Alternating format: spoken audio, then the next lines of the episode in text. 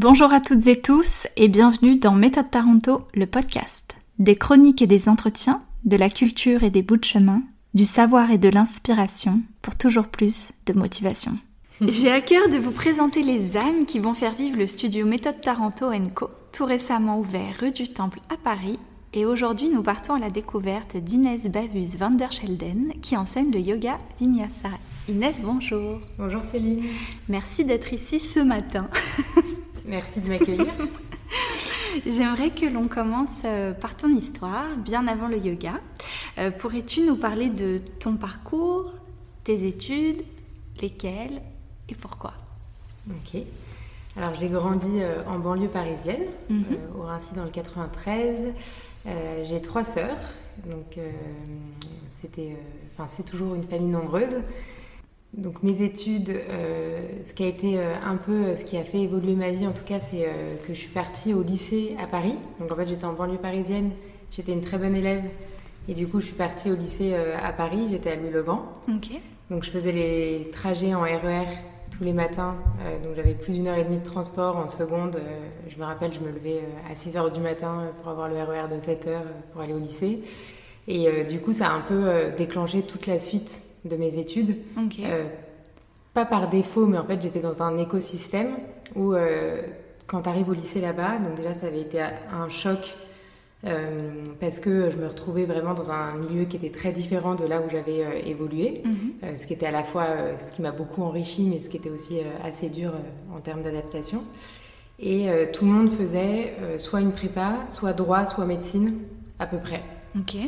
Euh, voilà, donc euh, du coup, je, très vite, en fait, euh, en continuant dans ce lycée, je me suis retrouvée à me poser des questions donc, sur ce que je voulais faire après. Et j'ai décidé de faire une prépa plutôt assez générale donc, pour préparer les concours d'entrée aux écoles de commerce. Mhm. donc c'est ce que j'ai fait. J'ai fait ensuite ma prépa pas très loin dans le cinquième toujours à Paris à Lavoisier. Et ensuite, j'ai intégré l'école qui était à l'époque Sub de Corinth, qui s'appelle maintenant Neoma Business School. Donc, je suis allée à Reims faire une école de commerce pendant plusieurs années. là, j'ai eu la chance de faire plusieurs stages, de voyager aussi. J'ai fait un échange au Mexique, un stage à Londres. Mhm. et c'est pendant ces études-là, d'ailleurs, que j'ai découvert le yoga. D'accord. Voilà. Est-ce que ça répond à la question? Oui. Et quelles étaient tes, fonctions dans ces stages? Alors j'ai fait des euh, stages principalement, je m'orientais euh, à l'époque euh, plutôt en marketing. J'aimais beaucoup tout ce qui était créatif, réussir à mettre en forme et en image des mots, des concepts, des idées. donc j'aimais beaucoup tout ça. J'ai fait des stages principalement en marketing, offline et online, dans des entreprises comme j'ai fait chez Nestlé, au Club Med à Londres et chez Lego à Paris, où je suis restée après un peu plus. Ok. Et quand tu as entrepris ces grandes études, est-ce que tu savais quel métier faire ou c'était une branche finalement que tu as choisie et puis tu t'es dit on, on, verra au fur et à mesure? Alors, je pense que ça s'est construit au fur et à mesure. si, si je remonte un peu dans mes souvenirs petites, j'avais envie d'être professeur d'école. D'accord. Euh, et ensuite, euh, après, avec mes études, j'ai plutôt défini au fur et à mesure en voyant les matières qui m'attiraient, les milieux qui m'attiraient. Euh, donc, c'est comme ça que je me suis plutôt orientée vers des choses un peu créatives, donc comme le marketing et la communication. donc, j'avais des idées de métier. Quand tu es en école de commerce, en fait, tu as des idées de métier qui peuvent correspondre à ce que, mm-hmm. ce que tu as en tête. Mais je savais, enfin, j'étais pas accrochée à une seule idée euh, de métier. J'avais un peu le département en tête qui était marketing, communication au sens large, mhm. euh, sans avoir une idée précise. D'accord. Et du coup, peux-tu nous parler de ta rencontre avec le yoga et ce qu'il t'a apporté? Oui, donc j'ai. Euh, donc j'ai été, j'ai découvert le yoga pendant mon échange au Mexique. Enfin, en tout cas, c'est la première fois que j'ai pratiqué. donc c'était en 2013 au Mexique.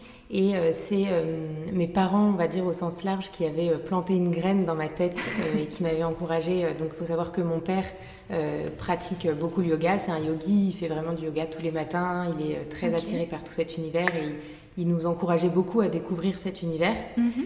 Et ma mère, elle a toujours, elle nous a toujours poussé à être à l'écoute de notre corps. On faisait, enfin, tout ce qui était développement personnel et tout ce qui était aussi médecine douce, comme euh, l'ostéopathie, l'acupuncture, euh, les, euh, énergétiseurs. Enfin, donc, on était très sensible à tout ça. Mhm. Ce qui, je pense, a déjà préparé un terrain oui.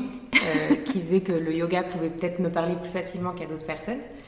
Et du coup, au Mexique, j'ai eu ma première expérience, donc c'était génial parce que par hasard, je me suis retrouvée seule avec une professeure euh, Vous êtes beaucoup à, me, euh, à, me, dire par hasard, et moi c'est ce qui m'intéresse justement. C'est quoi? C'était, je sais pas, tu étais dans la rue et tu as vu studio de yoga et tu t'es dit, oh je vais aller tester. Enfin, tu vois comment ça s'est fait vraiment ce, ce, tout premier euh, Ok, donc. contact. Alors si tu veux en savoir plus. Oui. En fait, euh, donc euh, j'étais euh, en vacances. Donc moi, j'habitais à Puebla, à Cholula, qui est une petite ville dans l'État de Puebla où je faisais mon échange académique. Et j'étais en vacances avec mon ex, donc plutôt sur la côte pacifique. Et on était dans un hôtel où j'ai vu qu'il y avait des cours de yoga. je sais plus, c'était pas très cher. Enfin, c'était, je sais pas, peut-être 5 euros, quelque chose comme ça. Et je me suis dit, ah tiens, euh, pourquoi pas euh, tester euh, Et j'avais envie de découvrir, c'était l'opportunité, j'avais le temps. Mhm. Et du coup, je me suis inscrite à ce cours et je suis allée à ce cours. Mais je ne sais pas pourquoi à ce moment-là. Enfin, après, peut-être ça. Maintenant, ça résonne différemment, mais à ce moment-là, je me suis juste dit, j'ai envie d'ouvrir cette porte. Oui. Enfin, Et peut-être qu'en fait, ce qui m'attirait, c'était tout ce que mes parents avaient planté dans ma tête euh, de euh, revenir à soi, s'écouter, euh, prendre du temps pour soi, etc. Parce que dans la période de tes études, tu pratiquais une activité physique, du sport ou non? Alors, au lycée et prépa, je faisais non pas trop de sport, je crois. En fait, j'avais arrêté toutes mes activités extrascolaires, on va dire, parce que c'était un rythme beaucoup trop intense avec mhm. les transports euh, plus d'une heure et demie de transport par jour, euh, mes études qui étaient assez exigeantes au lycée, en prépa. D'ailleurs, moi, j'ai préféré ma prépa à mon lycée. Souvent, c'est l'inverse, mais c'est vrai que j'étais mieux en prépa euh, qu'au lycée, c'était assez dur. donc, du coup, je faisais, enfin, j'allais nager le week-end, mais la semaine, j'avais pas, j'avais pas une activité récurrente, quoi. Mm. J'allais nager, courir, plus pour faire du sport et me vider la tête, quelques fois, mais Ok, donc ce premier cours. Ouais. Euh, et donc ce premier cours, euh, donc je me retrouve seule avec la prof qui parle espagnol bien sûr, euh, et quand elle me dit El Niño, qui est la posture de l'enfant en espagnol, enfin vraiment je me suis dit mais c'est génial et je, ne sais pas si je m'étais déjà mis dans cette posture avant dans ma vie, mhm. mais je me suis vraiment dit en fait, enfin j'ai eu un déclic. D'accord. Donc après, j'ai fait plusieurs séances à d'autres moments au Mexique, dans d'autres endroits. Mhm. Et ensuite, en, Ensuite, j'ai enchaîné euh, quelques mois après avec un stage à Londres, euh, où là, il y avait vraiment un studio de yoga au pied de mes bureaux. D'accord. Et euh, donc, j'ai commencé à y aller. C'était du hot power yoga et j'ai plus jamais arrêté. Enfin, j'y allais deux, trois fois par semaine et je suis tombée dans la soupe, quoi. Donc, à partir du moment où tu as testé pour la toute première fois, tu as enchaîné. Tu as continué à en pratiquer de manière très régulière. Voilà, ça? de plus en plus. Il y a forcément eu des temps un peu oui plus creux euh, avant que j'arrive à Londres et euh, où là-bas, je pense que c'était déjà bien plus développé qu'en France. Mhm. Euh, il y avait beaucoup plus de studios, des pratiques aussi, je pense, plus modernes, des studios plus modernes. Ok. et du coup, j'ai commencé à Londres. Après, j'ai, depuis ce temps, toujours pratiqué toutes les semaines. D'accord. et c'était quel type de yoga, tu te rappelles ou pas, ce, fameux premier cours ouais. Ou les autres, hormis le, le hot power? Le tout premier euh, au Mexique, je pense que c'était un yoga hatha euh, assez classique. Euh, et après, à Londres, c'était du vinyasa dans, une salle chauffée. D'accord. Est-ce que tu as suivi un mentor en particulier? Et si oui, que retiens-tu de cet enseignement? Alors, au début, non. J'allais là où surtout il y avait des studios où c'était pratique, parce qu'il y a mhm. aussi cet enjeu quand on pratique régulièrement d'avoir euh, cette logistique facile. Et euh, je ne sais pas euh, si je pourrais appeler ça un mentor. Je ne sais pas vraiment ce que je pense de, ce mot. à la fois, je trouve que c'est quelque chose de beau, mais qui peut aussi avoir une, un côté un peu plus négatif de Enfin, je sais pas en fait, mais. J'avoue, il y a une, une des filles que j'ai interviewées aussi et qui, une semaine après, m'a dit mais Céline, je crois que j'ai pas compris ta question. Mentor, qu'entends-tu par mentor Je peux peut-être m'expliquer. Oui, dis-moi alors ce que tu entends par euh, mentor. Peut-être que le mot, euh, j'allais dire, peut faire euh, peur ou tu vois, avoir cette impression qu'on met quelqu'un sur un piédestal et que on n'a pas forcément envie de, donner cette, cette place-là.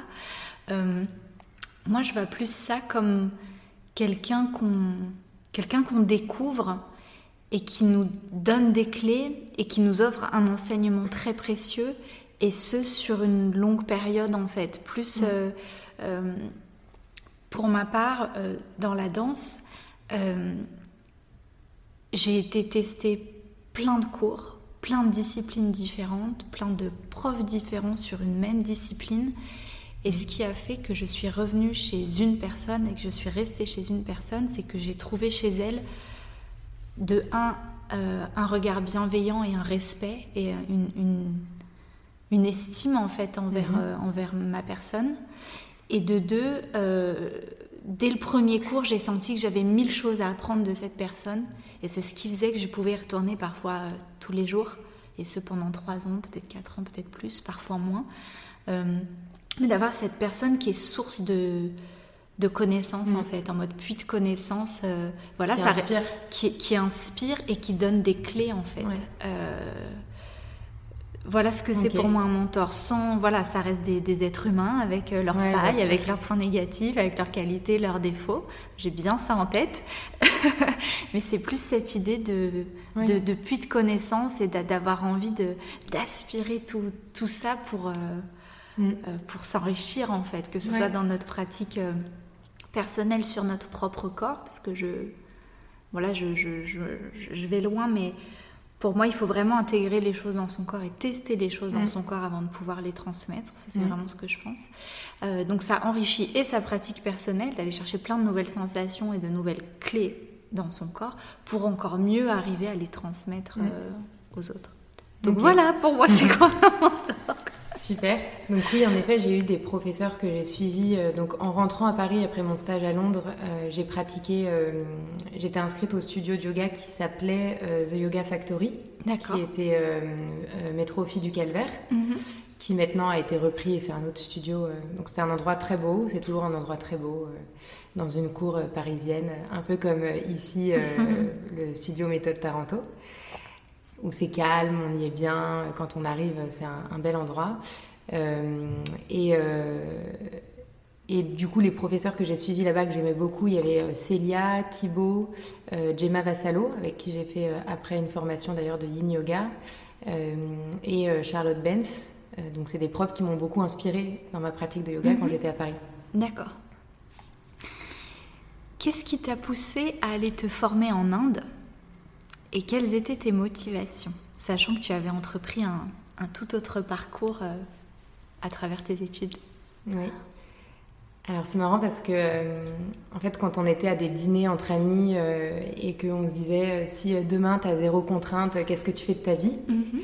Moi je répondais toujours quelque chose dans le yoga, soit monter mon studio, mon surf and yoga camp ou tout simplement enseigner, enfin me lancer dans le yoga. Mais euh, quand j'y repense, quand je disais ça, je me disais pas que ça pourrait être concret. Donc aujourd'hui d'ailleurs, c'est euh, agréable de se dire que ça l'est mhm. et parfois de se réjouir aussi de ça. Et en fait, euh, j'ai eu une retour, un retournement de situation dans ma vie professionnelle où j'avais envie d'évoluer sur les métiers que je faisais. J'étais un peu sur un poste où je faisais toujours la même chose et j'avais envie de changer.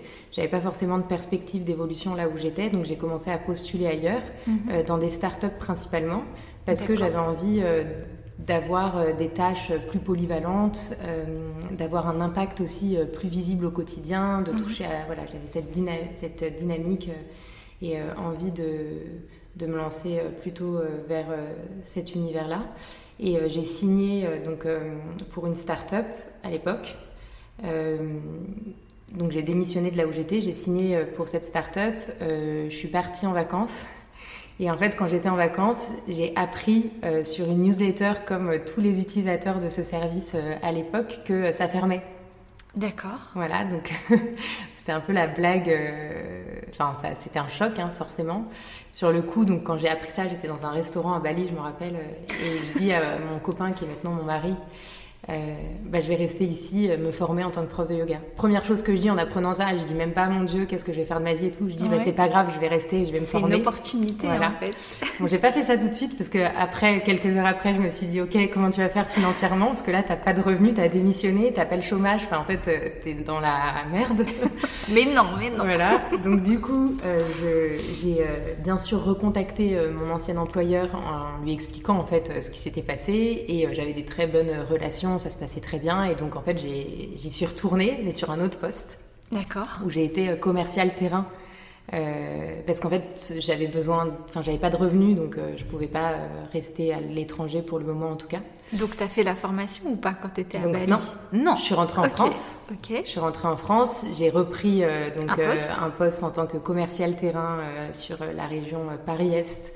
Euh, donc euh, pour euh, travailler avec mon ancien employeur, ce qui était très formateur mais très dur aussi parce que beaucoup de routes, des levées très tôt. Et au bout de quelques mois, je me suis dit, ben, en fait, je, je, suis pas bien, je peux pas continuer à faire ça, c'est pas ce qui, ce qui me correspond. là, j'avais l'opportunité d'envisager les choses différemment financièrement, puisque j'étais sur un remplacement de congé maternité ou quelque chose comme ça, donc j'avais un CDD qui allait se mhm. terminer. D'accord. Euh, ce qui, euh, au niveau des aides de l'État, me laissait plus d'opportunités. Euh. C'est une chance en France. Oui, c'est une vraie chance. Mm. Je pense que d'ailleurs Pôle Emploi est le premier investisseur de, des startups françaises. Et, et du coup, je me suis dit, bon, bah, je vais prendre ce temps, je vais me lancer, je vais faire ce que j'ai dans la tête depuis un moment. Et, euh, et du coup, c'est comme ça que j'ai décidé de me former pour me faire, euh, en faire ma vie après. Quoi. Mhm. Euh, potentiellement, j'allais bien sûr devoir vérifier si tout ça faisait sens en me formant, etc. Mais... D'accord. Donc tu t'es dit, pour me former, je choisis d'aller en Inde. Voilà. Donc j'avais à cœur de faire une formation qui était en fait qui respectait à la fois l'histoire et les valeurs euh, du yoga, mhm. euh, mais en même temps qui était quand même assez contemporaine. Donc euh, les formations de yoga aujourd'hui, il y en a des, des milliers, c'est très dur. Je me rappelle, j'avais fait un doc Excel où je comparais absolument toutes les formations. je regardais bien sûr les sites internet, les les accréditations, euh, les, réseaux sociaux, les retours des autres élèves, etc. Les pays, s'il fallait avoir des visas ou pas, les prix bien sûr, parce qu'il y avait mhm. aussi cet enjeu financier. Euh, et c'était, je pense qu'il y a beaucoup de formations qui sont un peu bullshit dans ce milieu. donc j'ai vraiment passé un mois à chercher une formation parce que j'avais pas un prof que je suivais qui faisait sa formation. Ils en ont fait après les profs que je suivais. Donc d'ailleurs, mm Gemma fait pas mal de formations euh, maintenant. Euh, du coup, je, devais trouver une formation de professeur que je connaissais pas forcément. Oui. Et ça t'a plu, cette formation? Donc je suis allée à Samporna Yoga India, euh, à Agonda, à Goa, en Inde, mhm. pendant un mois. Et c'était génial. Donc c'était une formation en anglais.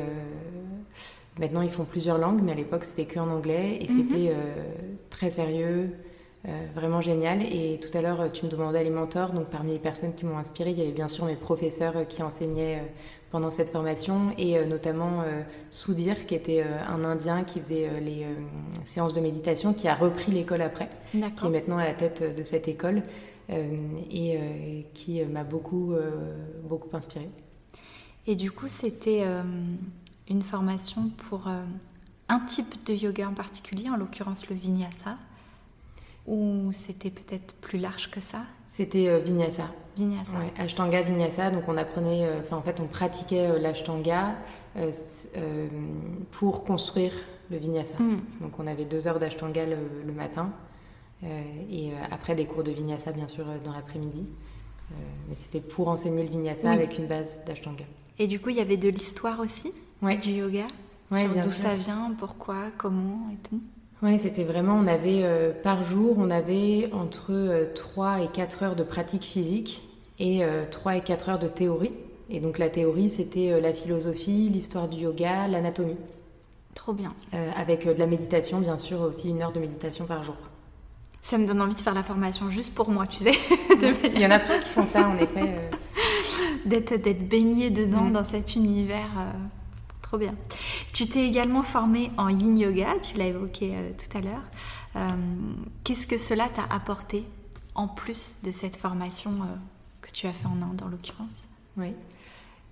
Pour euh, préciser, ce qui m'a attiré euh, à aller vers le yin yoga, en fait, c'était euh, un accident que j'ai eu avec mon genou où je me suis donc fait les ligaments croisés il y a 15 ans.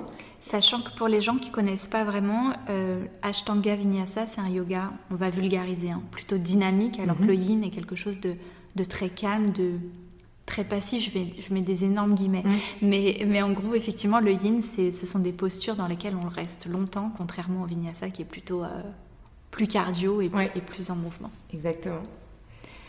Donc je me suis blessée le genou, enfin j'avais déjà plus de ligaments croisés sur mon genou droit depuis 15 ans euh, suite à un accident euh, au ski. Euh, et le jour de mon brunch de fiançailles, la semaine où je lance d'ailleurs YoTime dont on parlera peut-être, je me fissure le ménisque sur le même genou. Ok. Et donc là, c'était un, choc forcément où sur le coup tu te dis l'univers s'acharne et en fait tu te dis non, c'est juste une occasion de ralentir et remettre des priorités dans sa vie. Mhm. du coup, j'ai été limitée physiquement pendant longtemps. D'accord. parce que c'est une opération, enfin déjà, avant l'opération, il y a toute une rééducation à faire. Après, il y a l'opération, on est immobilisé pendant longtemps. Et ensuite, pour retrouver sa mobilité, c'est très long. Soit en tout combien de temps? Entre le moment où tu t'es blessée, il y a eu quoi? Six mois? Un an? Alors, euh, je me suis blessée en septembre, j'ai été opérée en décembre. Et euh, après, vraiment, pour retrouver une mobilité euh, complète de mon genou, au moins deux ans. Enfin, comme je compare bien sûr à ce que je faisais en yoga avant. Et, oui. Mais en, mais en soi, tu pouvais marcher, tu pouvais avoir une vie quotidienne relativement euh, oui, normale, si on peut dire ça. Au bout d'un an, euh, c'est quand même. Euh, au bout de six mois d'ailleurs, c'est ça va. Et au bout d'un an, tu as déjà beaucoup moins de douleur et une meilleure mobilité. Et après, ça dépend de la rééducation de chacun aussi. Donc c'est ça qui t'a amené à aller vers une pratique voilà. plus douce. Donc c'est vrai que je suis entrée dans le yoga avec des choses très dynamiques. En fait, j'aimais ce côté. Euh, je pense que le flow, les enchaînements rapides m'aidaient aussi à déconnecter du mental mm. euh, et euh, de pouvoir du coup mieux profiter de ces temps de respiration, de méditation et de relaxation qui sont au début et au fin des séances. Mm-hmm. Je, par exemple, je pensais aujourd'hui, j'enseigne beaucoup le yoga sur chaise aussi. Mhm. Euh, il y a quelques années, si tu m'avais dit on va faire du yoga sur chaise, je t'aurais dit mais c'est quoi ce truc hyper ennuyant euh, Genre ça n'a pas de sens et, ça m'attire pas du tout. Et en fait, bah, quand je pouvais plus bouger mes jambes euh, pour garder de la mobilité dans le haut de mon corps, respirer, prendre conscience de mon corps, ça m'a vraiment sauté aux yeux que c'était déjà génial en fait si on peut mhm. bouger. Il y a tellement de choses déjà à bouger juste avec le haut du corps oui. et à détendre en travaillant avec la respiration aussi que c'est déjà très puissant. Donc, euh, je suis allée vers des pratiques beaucoup plus douces comme le yoga sur chaise, le yin yoga. Mhm. Euh, et euh, j'y ai trouvé des choses très complémentaires au vinyasa, ce qui m'a attirée et ce qui m'a donné envie de me former. Oui, et ce qui finalement a nourri aussi ta pratique, je veux dire, et personnelle et que, que tu donnes aussi mhm. aujourd'hui. Complètement. Tu as suivi aussi un cursus MBSR donc si je dis pas de bêtises, c'est la réduction du stress basée sur la pleine conscience, c'est ça? Oui. Qu'est-ce qui t'a motivé à suivre euh, ce cursus? Est-ce que toi-même tu te sentais euh, particulièrement stressé au quotidien? Euh, Et si oui, comment cela se, se manifestait chez toi? Alors, je ne sais pas si je dirais que je me sentais particulièrement stressée au quotidien. Je pense que j'ai j'ai toujours euh, eu une vie euh, assez dynamique, assez remplie, euh, que ce soit professionnellement ou du coup en projet. Donc c'était plus l'envie de découvrir la méditation et d'aller plus loin euh, dans cette connaissance de la pleine conscience. D'accord. Euh, donc il faut savoir que souvent on pense que yoga et méditation c'est deux choses différentes. Or la méditation fait partie du yoga, mhm. mais arrive quand on regarde les huit piliers du yoga plutôt à la fin, après les postures, après la respiration. Euh, c'est quelque chose qui, je pense, prend plus de temps à explorer. En tout cas, de mon expérience personnelle, euh, ça m'a pris plus de temps à explorer et avoir envie aussi, du coup, de dédier plus de temps à cette pratique mhm. en dehors euh, des temps de posture. Oui. Et j'ai eu cette opportunité donc de faire un MBSR au moment, donc c'était à peu près un an après avoir lancé YoTime. Mhm. ce qui faisait sens aussi dans mon parcours et dans ce projet YoTime. Donc après, bien sûr, ça m'a beaucoup apporté et ça m'aide aujourd'hui à gérer les moments de stress. et c'est marrant parce que j'écoutais un podcast d'ailleurs avec Fabrice Midal qui parlait du stress et il disait quand on parle de stress, et du coup j'ai envie de partager ça juste il dit en fait le stress ça veut tout et rien dire. Mhm. Euh, et il encourage les personnes à, mettre, à utiliser un autre mot plutôt que stress, dire est-ce que tu es anxieux, est-ce que euh, euh, tu es impatient, est-ce que tu as peur? Et en fait on peut avoir plein... Oui c'est plus, c'est plus juste. Enfin, là effectivement quand tu m'en parles et que, tu, et que tu, emploies les mots anxieux, peur, impatient, ça me parle tout de suite en fait. Plus que stress c'est peut-être plus plus global, plus. Voilà. Euh, Aujourd'hui, on l'utilise pour beaucoup de choses. Oui, on le euh, banalise aussi. Voilà. Alors que, donc juste pour répondre à ta question sur le stress, bien sûr j'ai des moments euh, de stress au sens large et bien sûr que la méditation, le yoga et le yin yoga m'aident aujourd'hui à mieux faire face à ça, mais j'ai pas fait de la méditation pour, répondre à ça. Oui, c'était plus pour, pour aller plus loin. Exactement. Dans, ta pratique, sachant qu'effectivement ici, quand je dis ici c'est en Occident, on, parle beaucoup du yoga et quand on pense yoga, on pense, euh, je sais que certains n'ont pas aimé, sport ou euh, activité physique, mais le yoga c'est tellement bien plus que ça. Mm. Euh, tu parlais toi-même des huit piliers, tu peux nous les citer ou pas? Ou en gros nous dire les, ouais, bah, les, les, les, huit branches qui qui font que le yoga s'appelle comme ça en fait. Oui, donc euh, je pense que je peux presque les citer. J'ai pas révisé euh, juste avant de venir, mais donc en fait au début tu vas avoir euh, les deux premiers, c'est Yama et Niyama, donc c'est plutôt la manière de te comporter avec les autres, mhm. d'interagir avec les autres et avec toi. ensuite, tu vas avoir la partie de les asanas, donc les postures pranayama, la respiration. Mhm. Ensuite, tu vas avoir euh, euh, ce cheminement vers euh, justement le retrait d'essence, donc avec quatre piliers qui vont être, alors j'ai plus les mots exacts en sanskrit, mais du coup tu vas avoir le, retrait d'essence, ensuite tu vas avoir la concentration, la méditation et le, dernier qui va justement euh, c'est l'union avec le tout. Mm. Euh, donc euh, c'est vraiment quand tu vois ces différentes étapes-là, la progression où en fait tu commences, que le yoga peut déjà commencer simplement avec un comportement avec les autres, par exemple la non-violence, mm. ahimsa.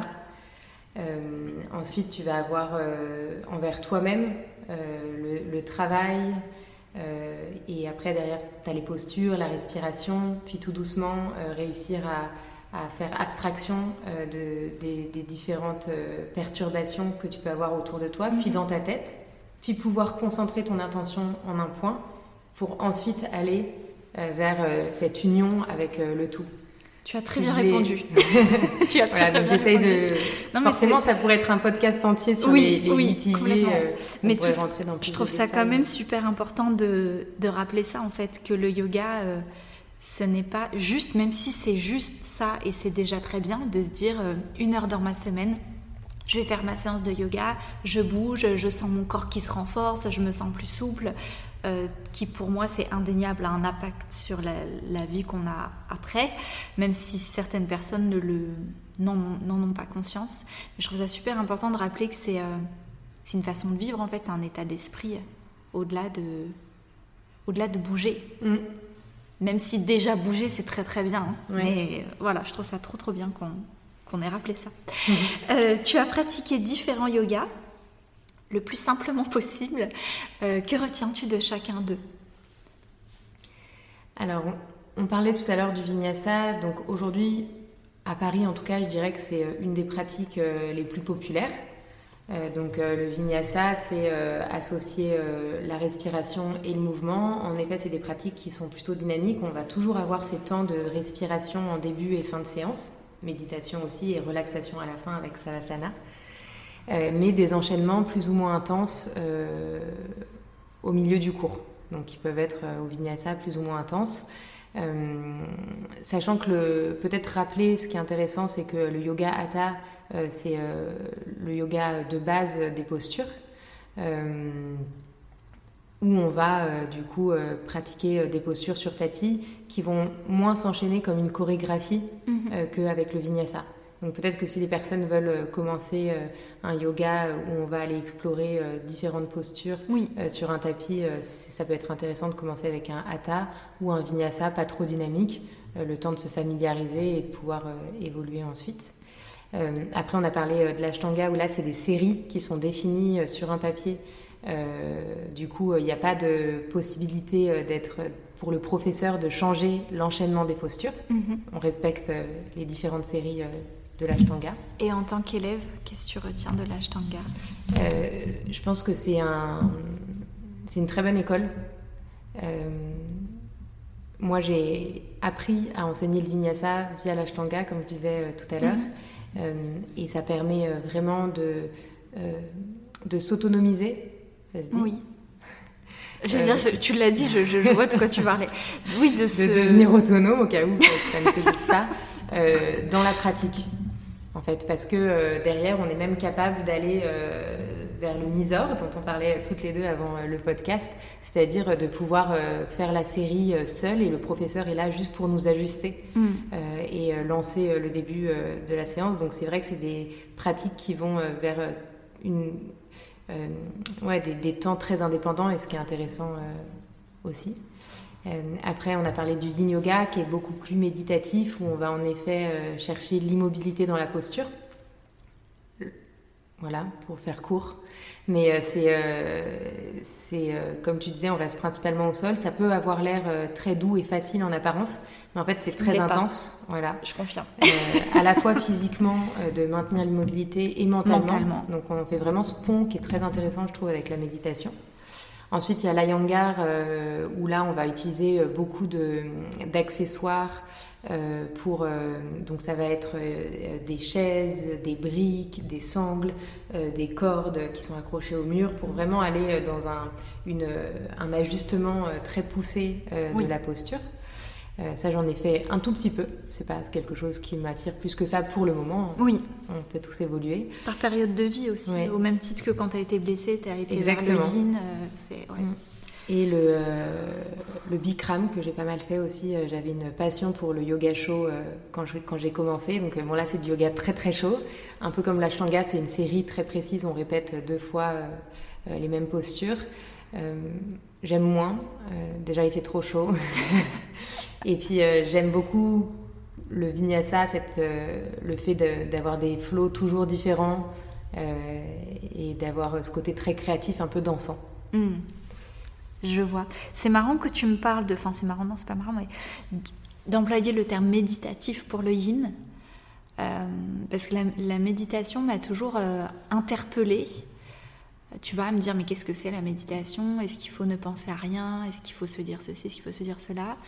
Et moi qui ai beaucoup pratiqué le yin, je le voyais pas comme ça, euh, mais plus comme une, euh, je vais dire comme en face à face. Oui, non, en fait, moi j'y allais pour me détendre. J'étais fatiguée, j'avais des contractures, j'avais mal au corps, et j'avais juste envie d'être dans une salle qui ne soit pas la mienne ou pas chez moi, et de me dire, ok, là c'est mon moment, et je m'y abandonne, euh, et je suis guidée par la voix de, quelqu'un.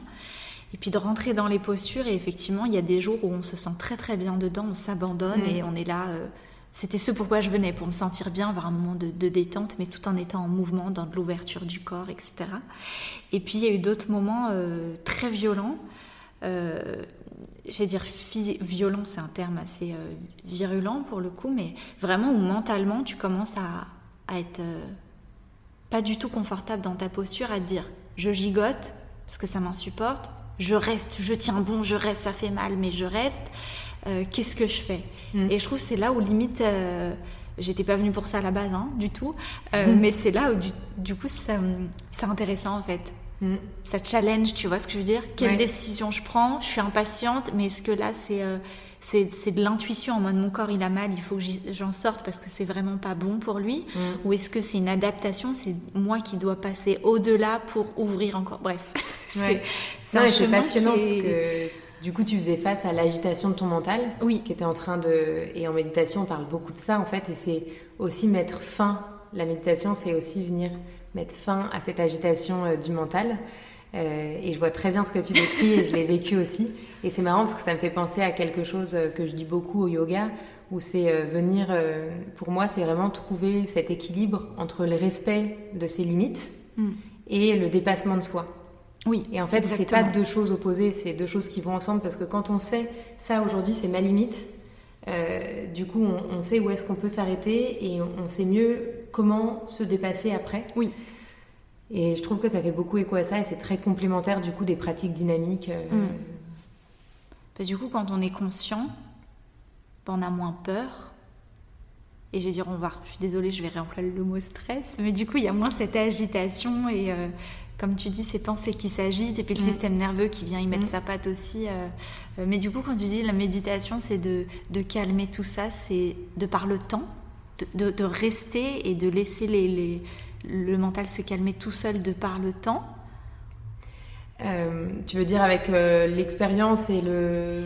Alors ça peut être dans ce sens-là, mais aussi le fait de, rester dans la posture et, d'attendre que ce mental se calme mm. tout seul ou bah, parfois, c'est l'immobilité qui va venir agiter le mental. Oui. Ce que tu décrivais. Oui. Où en fait, à un moment, tu te dis, mais j'en peux plus, j'ai mal au genou, j'ai mal au genou, euh, est-ce que c'est trop, est-ce qu'il faut que je sorte mm. de la posture, etc. Euh, donc, ce qui est intéressant avec le yin, c'est que c'est l'immobilité euh, qui va venir agiter peut-être ton mental. Et là, tu vas devoir respirer, pas subir cette agitation et pas paniquer. Mm. et donc, c'est le temps qui peut créer cette agitation du mental, mais qui peut en effet te permettre euh, de revenir. On parle beaucoup de revenir. La méditation, c'est un entraînement, c'est s'entraîner sans cesse. Euh, et donc, euh, du coup, là, ça te permet de t'entraîner à revenir à tes sensations, juste tes sensations. Pas alimenter les pensées qui sont en train de s'agiter dans ta tête, juste revenir et se dire, ok, est-ce que là, concrètement, je suis en danger? Est-ce que j'ai mal? Enfin, danger, c'est un grand mot, mais... et, et revenir à ça, revenir à soi et à ses sensations, euh, ça du coup, ça nous entraîne aussi pour euh, des exercices de méditation euh, plus classiques. ça nous entraîne à ralentir, à taire cette agitation du mental. Hmm. Très intéressant tout ça. ça te donne trop envie de se poser sur le tapis et de pratiquer.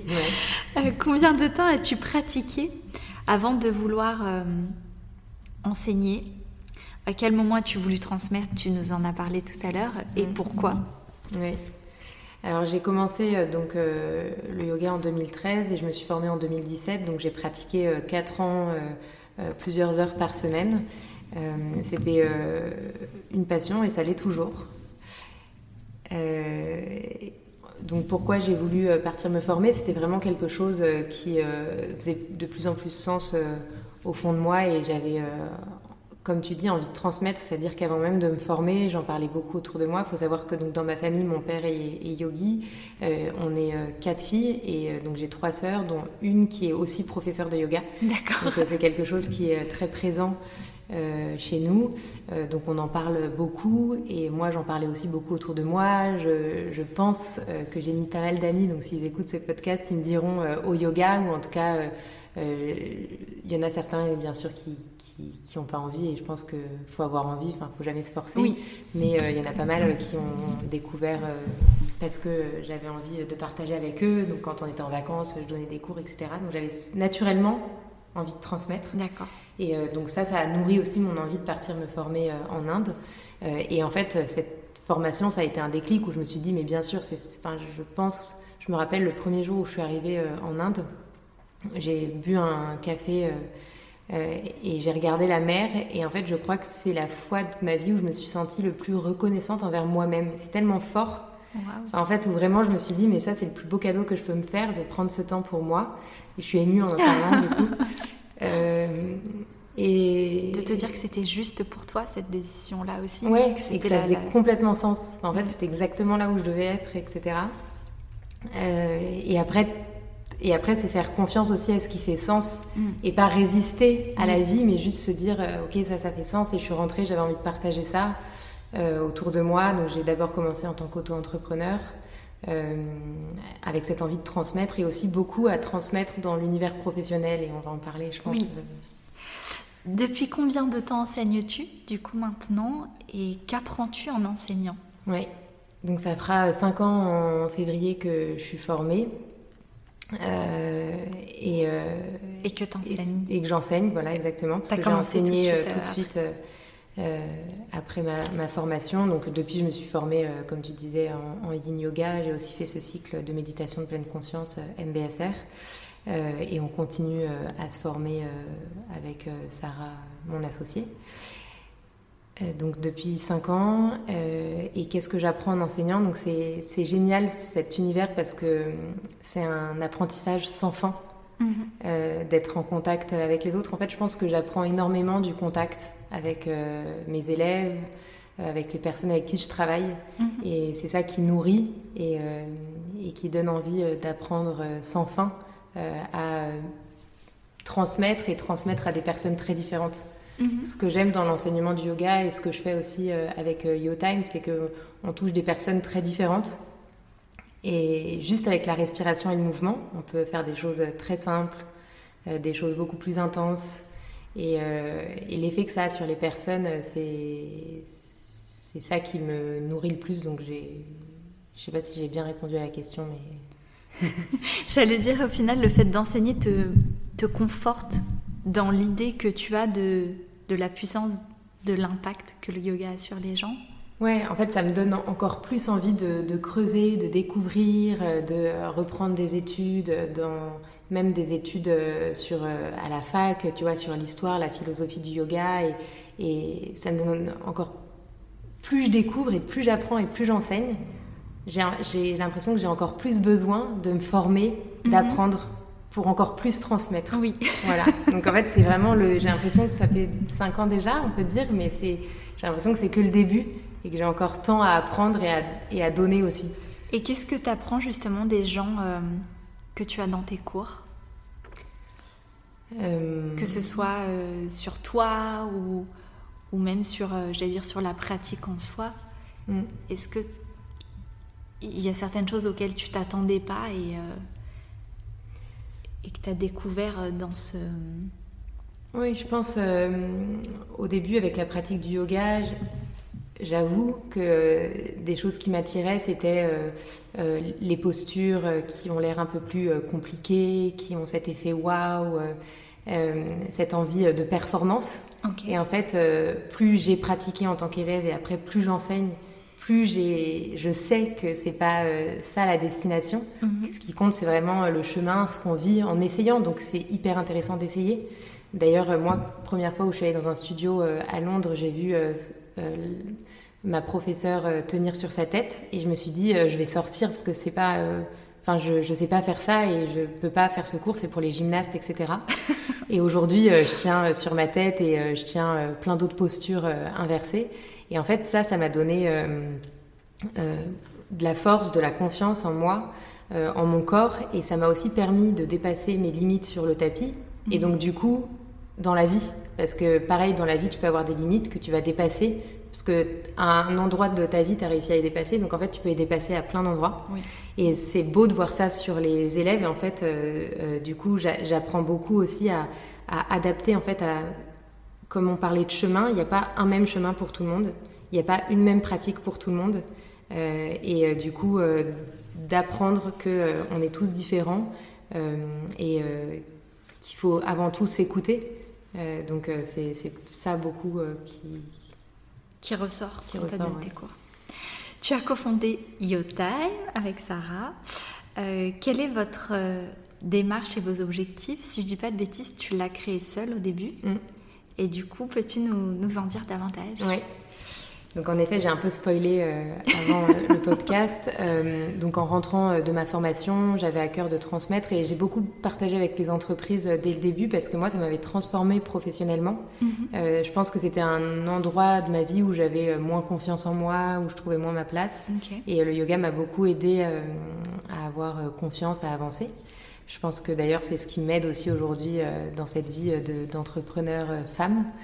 et l'idée c'était vraiment de pouvoir proposer en fait des séances, à la fois des cours et des événements aux entreprises dans un dans, une, dans un contexte pragmatique qui est adapté au milieu de l'entreprise. Mhm. Parce que demain, c'est sûr que en entreprise aujourd'hui, tu peux pas venir et il y a, je, cherche les bons mots, mais il y a des il y a des manières d'amener le yoga au sein de cet univers professionnel, selon moi, pour que chacun se sente bien, respecter aussi euh, la dimension laïque qui est très importante dans le mhm. Donc bien sûr le yoga n'est pas une religion, mais pour beaucoup de personnes il y a encore des stéréotypes, des caricatures et nous l'idée c'est vraiment de se dire que c'est le yoga qui s'adapte aux élèves et pas les élèves qui s'adaptent au yoga. Oui.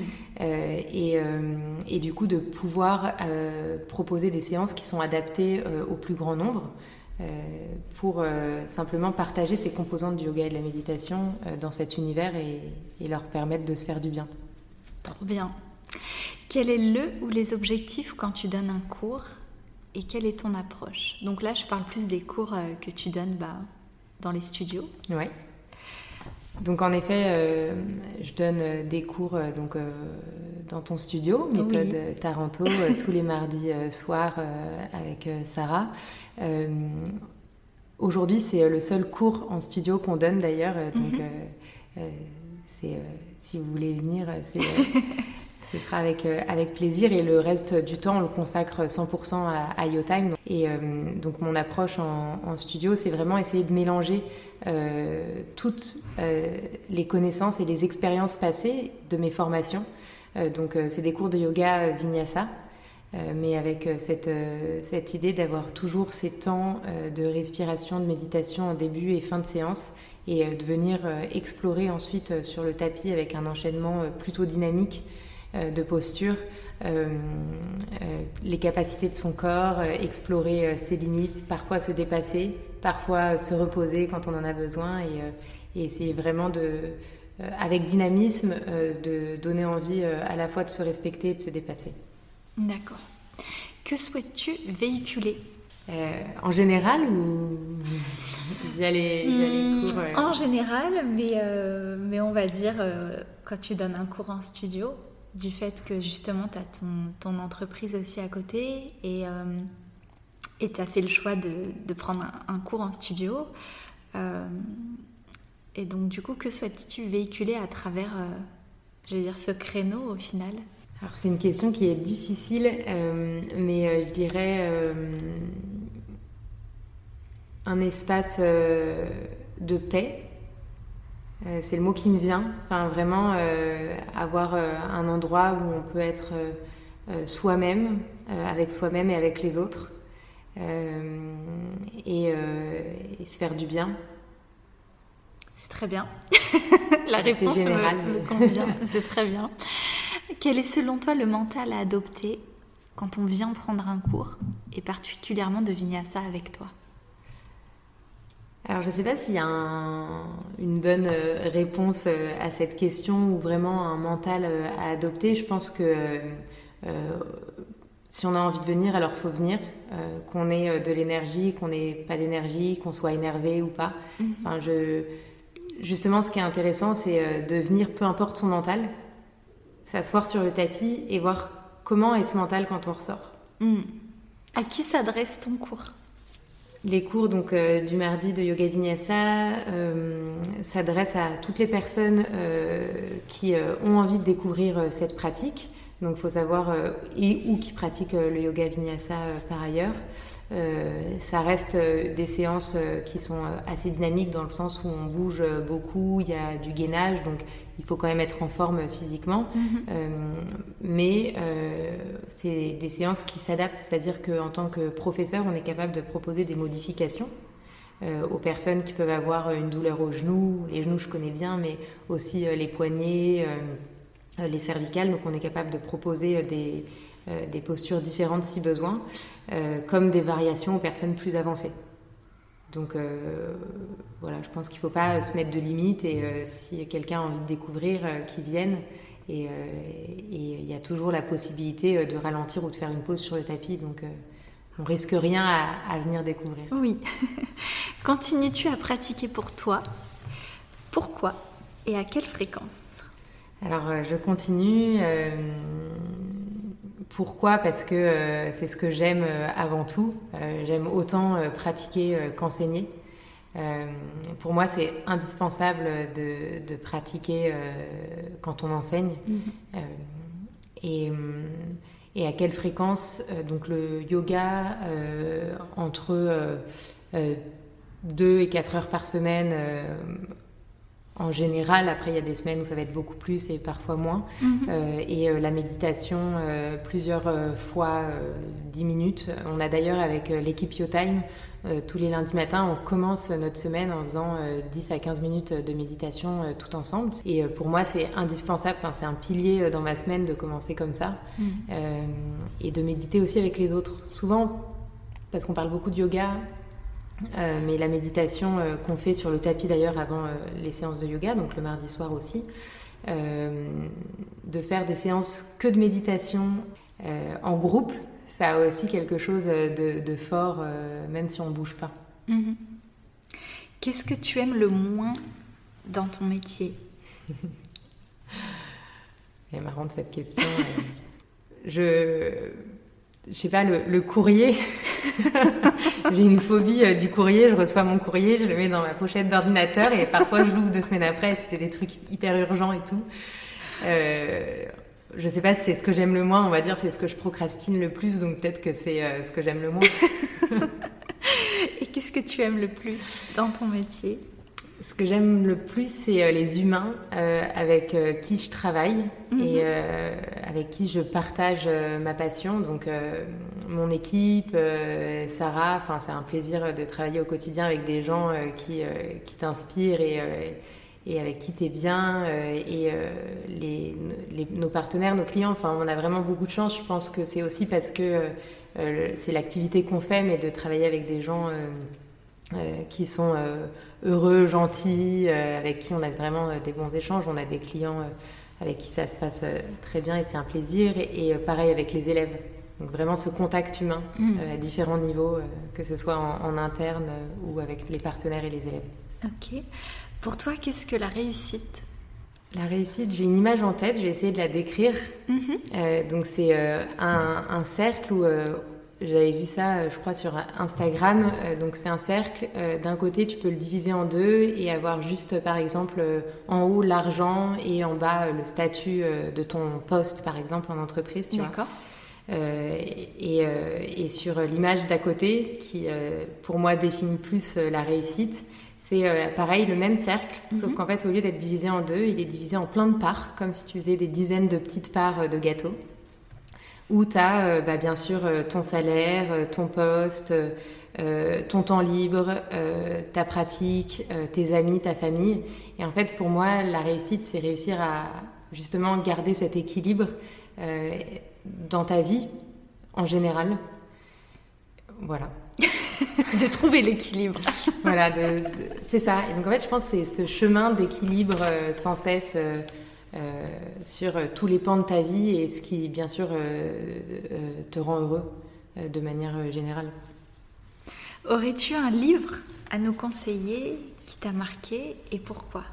J'en ai beaucoup qui m'ont marqué, mais en réfléchissant là à cette question, il y en a un qui me vient que j'ai lu euh, de Rachel Brathen, euh, je crois que ça se dit comme ça son nom de famille, qui s'appelle To Love and Let Go. Donc je crois qu'il existe qu'en anglais, il n'est pas en, français. Euh, elle est connue sous le nom de Yoga Girl.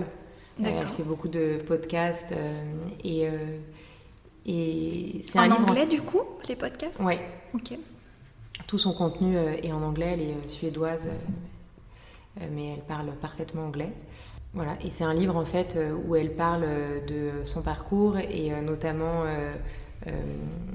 du deuil, de la compassion, enfin de d'épreuves très difficiles qu'elle a dû traverser.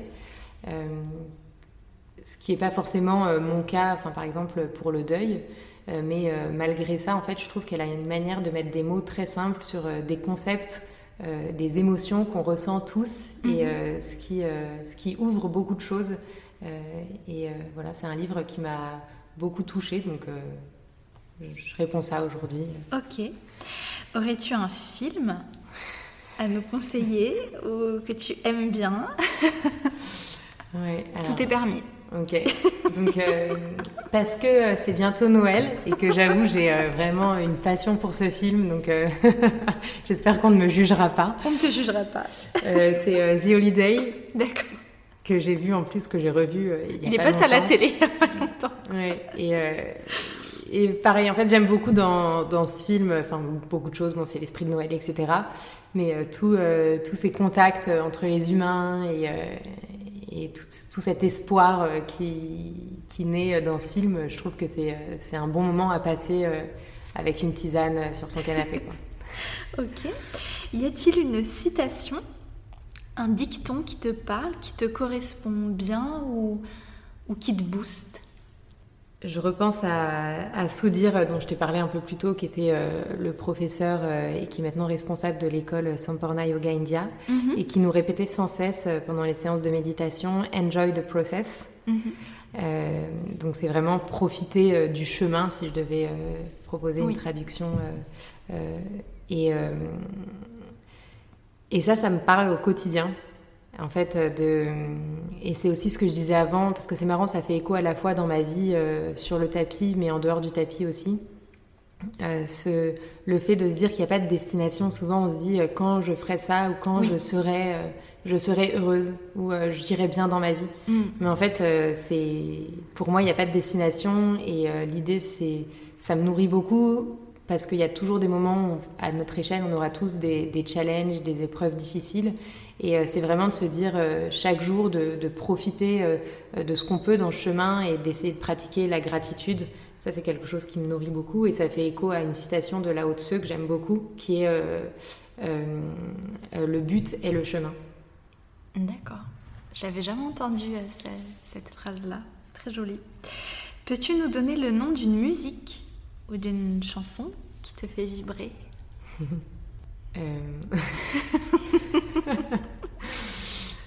Euh, j'ai, je sais pas, j'ai rien qui me vient comme ça, mais ce que j'aime beaucoup mettre euh, dans mes. Donc, moi, j'aime beaucoup enseigner en musique, que ce mhm. soit le yoga vinyasa euh, ou le yin yoga. Et il y a un artiste que j'aime beaucoup, que je, mets dans beaucoup de playlists, qui est Nils Fram.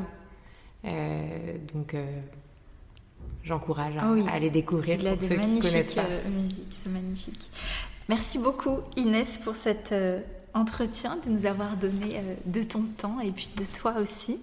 Vous pouvez retrouver Inès une semaine sur deux le mardi de 19h15 à 20h15 au 187 rue du Temple, métro République. Merci Inès. Merci Céline. À très bientôt. À bientôt.